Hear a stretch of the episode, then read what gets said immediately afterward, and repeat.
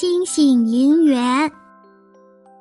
从前有一个小女孩，她长着一双明亮的大眼睛，就像黑宝石一样闪亮。可是，这样一个美好的女孩子，却连住的地方都没有。她只有身上穿的衣服和手上的一块面包，衣服和面包还是好心人送的。小女孩四处流浪，花花草草是她的玩伴，小猫小狗是她的朋友。他虽然贫困至极。却依然拥有一颗善良的心。有一次，他在郊外遇到了一个衣衫破烂的穷人，那个人很饿。他对小女孩说：“美丽的姑娘，给我一点吃的吧，我真的是饿极了。”小女孩看着他可怜的样子，毫不犹豫的把面包递给了他。穷人问小女孩：“你把面包都给了我，你怎么办呢？”小女孩睁着闪亮的大眼睛说：“没关系的，你比我更需要它。”穷人说：“美丽的姑娘，你会因为自己的善良而得到回报的。”跟穷人告别后，小女孩继续往前走，又碰到了一个小男孩。在寒冷的冬天里，小男孩穿的特别单薄，手和脚都露在外面。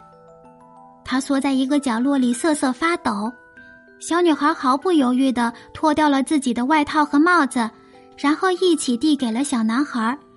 小男孩感激的说道：“谢谢你，善良的姑娘，你会因为自己的善良而得到回报的。”跟小男孩告别后，小女孩继续往前走，她走进了一片森林。